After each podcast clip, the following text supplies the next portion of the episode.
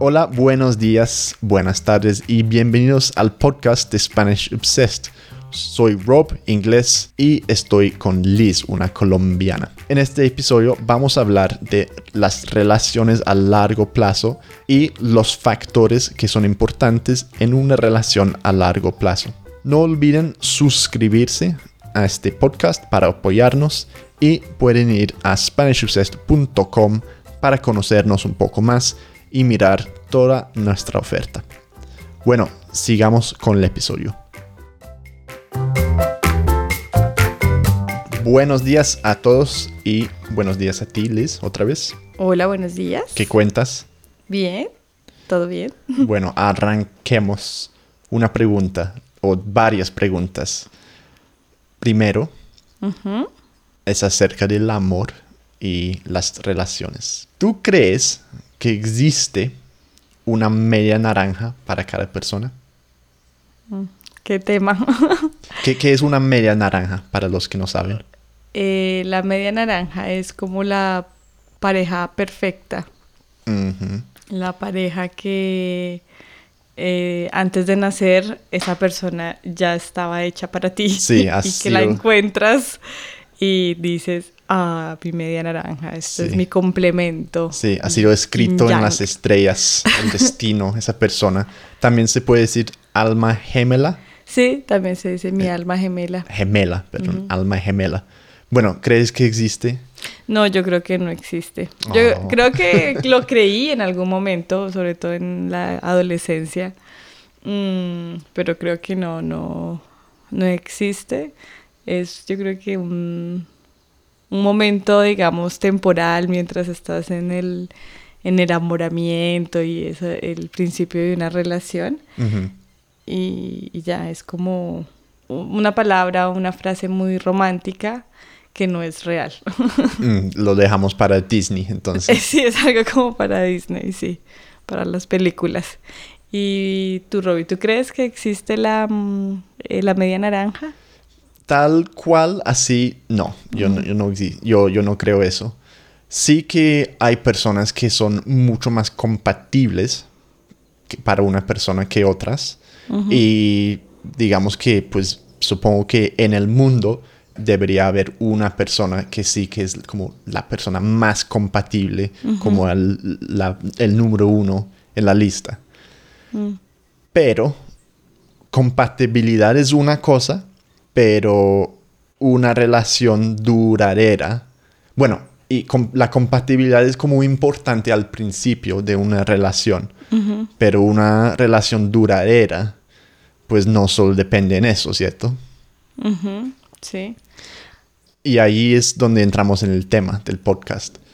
Eso viene otra vez de ese libro que te estaba diciendo, que se llama Help Oliver Berkman, ayuda, Oliver Berkman, muy bueno, muy recomendado. Un capítulo ahí habla de como la compatibilidad entre las personas y si es un, si es un factor importante en una relación larga o, una relación exitosa. Bueno, ¿tú, tú conoces como a parejas que tengan relaciones exitosas? Eh, pues... Aparte de nosotros, dejamos nuestro, tu, amor absoluto por mí de un lado por ahora. Trato de ser imparcial. ok. Pues me lo estaba cuestionando hace un rato para traer ejemplos y, la verdad que me costó trabajo pensar realmente en, relaciones eh, ejemplares, duraderas, compatibles, media naranja. Eh, y no, pues no, no, no es tan fácil. No Tú no eres nada romántica. Todas las parejas que conoces son miserables, no quieren estar, no hay amor.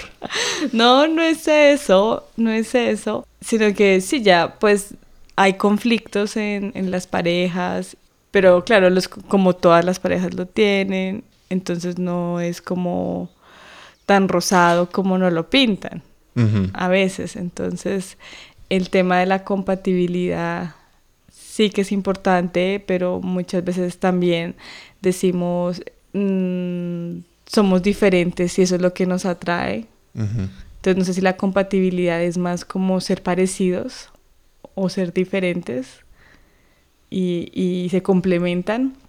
Entonces no, pues no sé. Pues de, Em, de eso podemos hablar porque hay, ha habido como estudios de compatibilidad y que son esos factores que hace una relación exitosa.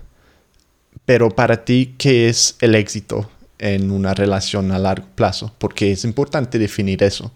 Cuando yo pienso en parejas de una, en una relación de largo, de largo plazo, a veces yo los miro y digo, están tristes. O sea, ustedes han estado juntos 10 años, 20 años, 50 años, Sí. bueno, quizás no 50 años, eh, pero ustedes han, han estado juntos mucho tiempo, pero están tristes y es mejor para todos dejarlo.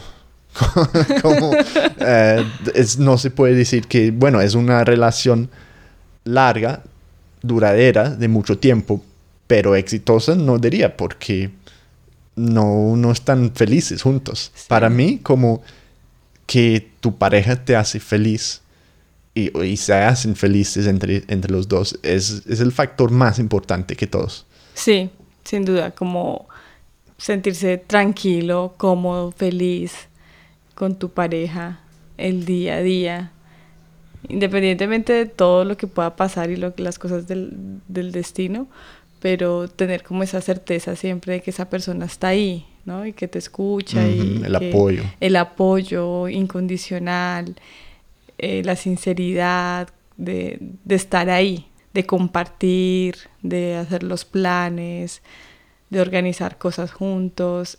Eso le da como un sabor a la vida distinto. En las relaciones de largo plazo, yo he notado que hay como sube y bajas también en muchas Claro. relaciones. Y es difícil, para mí es difícil traer ejemplos. Sí, sí, sí. Y además no hay que, mejor no, nom- no nombrarle a nadie. sí, exacto.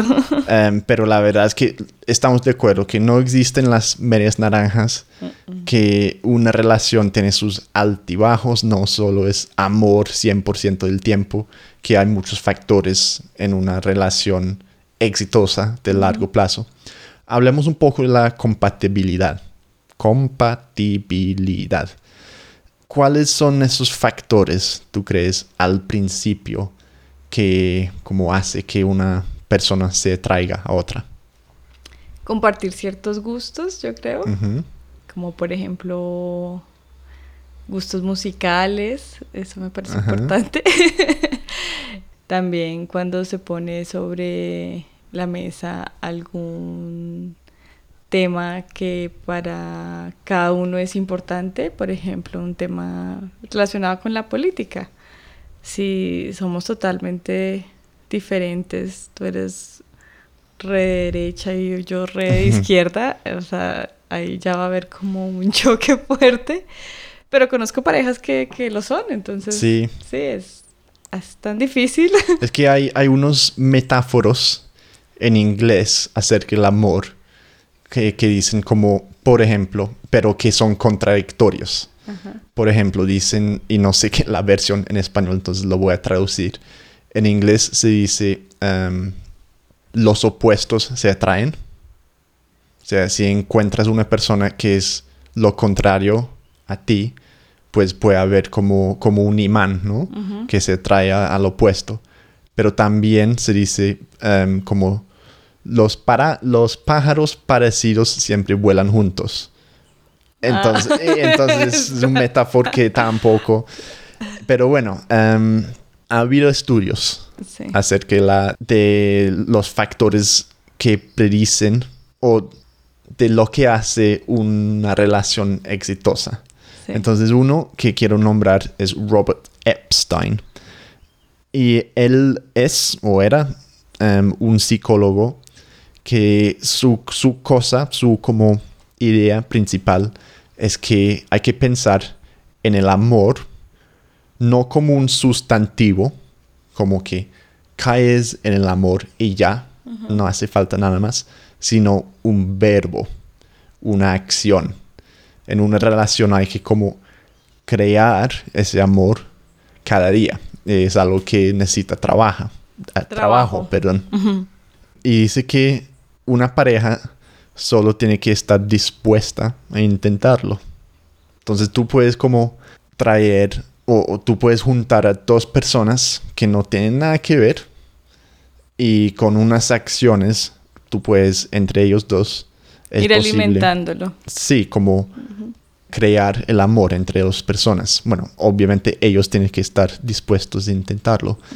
Y es por eso que dice que a veces los, ¿cómo se dice? Los matrimonios concertados o matrimonios... Eh, arreglados. Arreglados. ¿Eso qué es? Eh, existió acá en Colombia, bueno, en muchos países, que los padres a veces se ponen de acuerdo para que los hijos se casen. Y, y hay unos pagos, unas arras, alianzas familiares sí. entre los padres para que eh, este se case con este. Sí, y, y, para nosotros, yo creo, nos parece como una idea horrible. O sea, y, todavía no me, no me gusta esa idea, como todo el mundo debe estar libre de... De decidir. De decidir su propia pareja.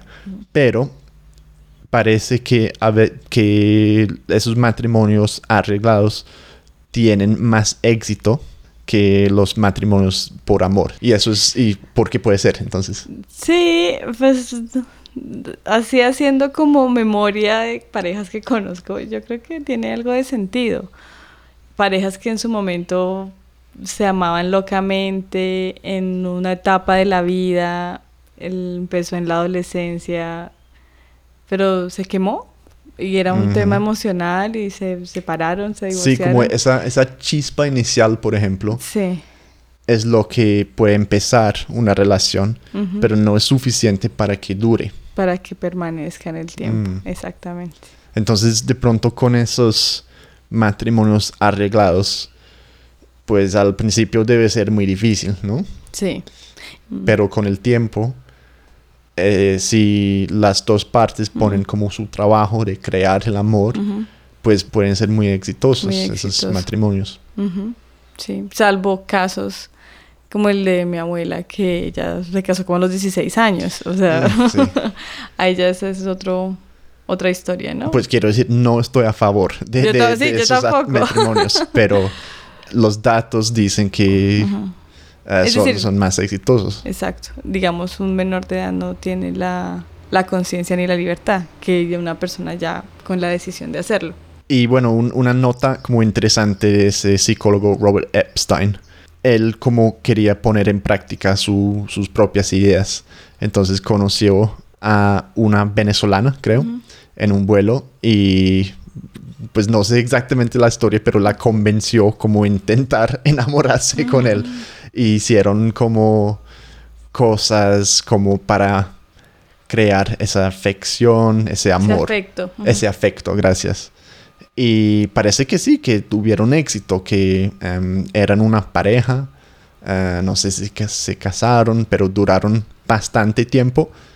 Sí que se terminó esa relación al final, pero por lo que entiendo fue más por un tema migratorio que ella tenía que volver a, su país y como algo así, más, más que una falta de, digamos, de compatibilidad. Entre ellos. Sí, entonces vivió sus propias ideas. Interesante. Aplicó las, la teoría en la práctica. sí. Entonces, bueno, pues siempre voy a tratar de no mirar nuestra propia relación, pero sí que voy a pensar como en, esas parejas que conocemos y como mirar como es una relación exitosa, pueden estar juntos mucho, mucho tiempo, pero de pronto como no están felices y si están tomando esas acciones, obviamente sin meterme ahí, decir esas ideas. Es que es tan difícil, es tan difícil porque cada persona es un mundo tan diferente y se acostumbras a a ciertas cosas que uno puede pensar, pero como siguen juntos y si pelean a cada rato. Mm. Pero a veces eso les gusta. Sí, las peleas a veces tienen su función. Sí, sí. Sea, a mí no me gustan. No, no, pero te acuerdas, hicimos una, una regla entre nosotros porque ya con la llegada de Ana Paz ah. cambió la, la, relación. Sí, los hijos cambian un poquito el, el ritmo. Y todos mis amigos me han dicho lo mismo. Y sí, como hay una tercera parte que, que, cambia eso y no es la culpa, o una discusión entre nosotros dos, se puede decir, pues no es la culpa de ninguno de los dos, es como la presión creada por la crianza. La nueva, sí, la nueva, Entonces, las nuevas situaciones de crianza. creamos una regla que era, bueno, discutimos, está bien, vamos a como ponernos bravos de vez en cuando y eso está bien, lo aceptamos. Lo importante es pasar la página súper rápido y ser rápidos a, a perdonar otra vez. Sí. Y eso hizo una diferencia. Sí, total, total. Hicimos empezar desde más temprano, pero bueno. Bueno, pues unos puntos acerca de relaciones a largo plazo y la compatibilidad. Muy interesante. Muchas gracias, Liz. Un tema muy, muy amplio, con muchas dudas todavía, pero, pero bueno, existe. Y bueno, gracias, Robbie, por el tema. Me gustó. Nos vemos la próxima. Chao.